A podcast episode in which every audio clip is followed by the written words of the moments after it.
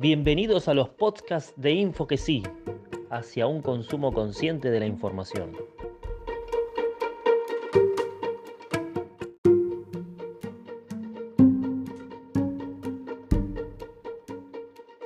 Para el cuarto capítulo, sumamos a los podcasts de Info que sí a Natalia Oruguete.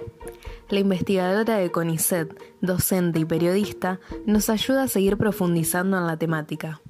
En esta ocasión, nos metemos en el mundo del trolling. Natalia, ¿qué son los trolls y cómo nos damos cuenta que estamos frente a ellos? En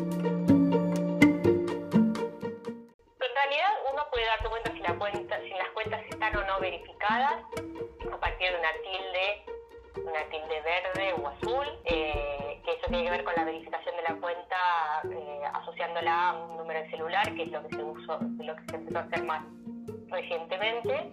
Eh, en general, esas cuentas este, también es difícil verificarlas por, por, de otras formas y desde el usuario de a pie, porque son cuentas que suelen estar coordinadas con otras cuentas y, trabajan de manera mancomunada para generar mayores niveles de propagación y no siempre necesariamente lo hacen a través de, violencias explícitas ataques explícitos, sino que muchas veces eh, tienen este, centros mediáticos detrás, desde los cuales eh, arman y pergenian estrategias comunicacionales que son más sofisticadas que, la mera, que el mero ataque.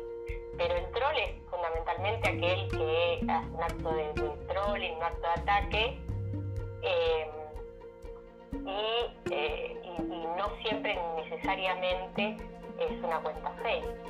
Hay, muchos funcionarios y, qué sé yo, eh, personajes eh, de la eh, personajes que son muy conocidos y que tienen mucha influencia en redes sociales y que usan sus cuentas para atacar.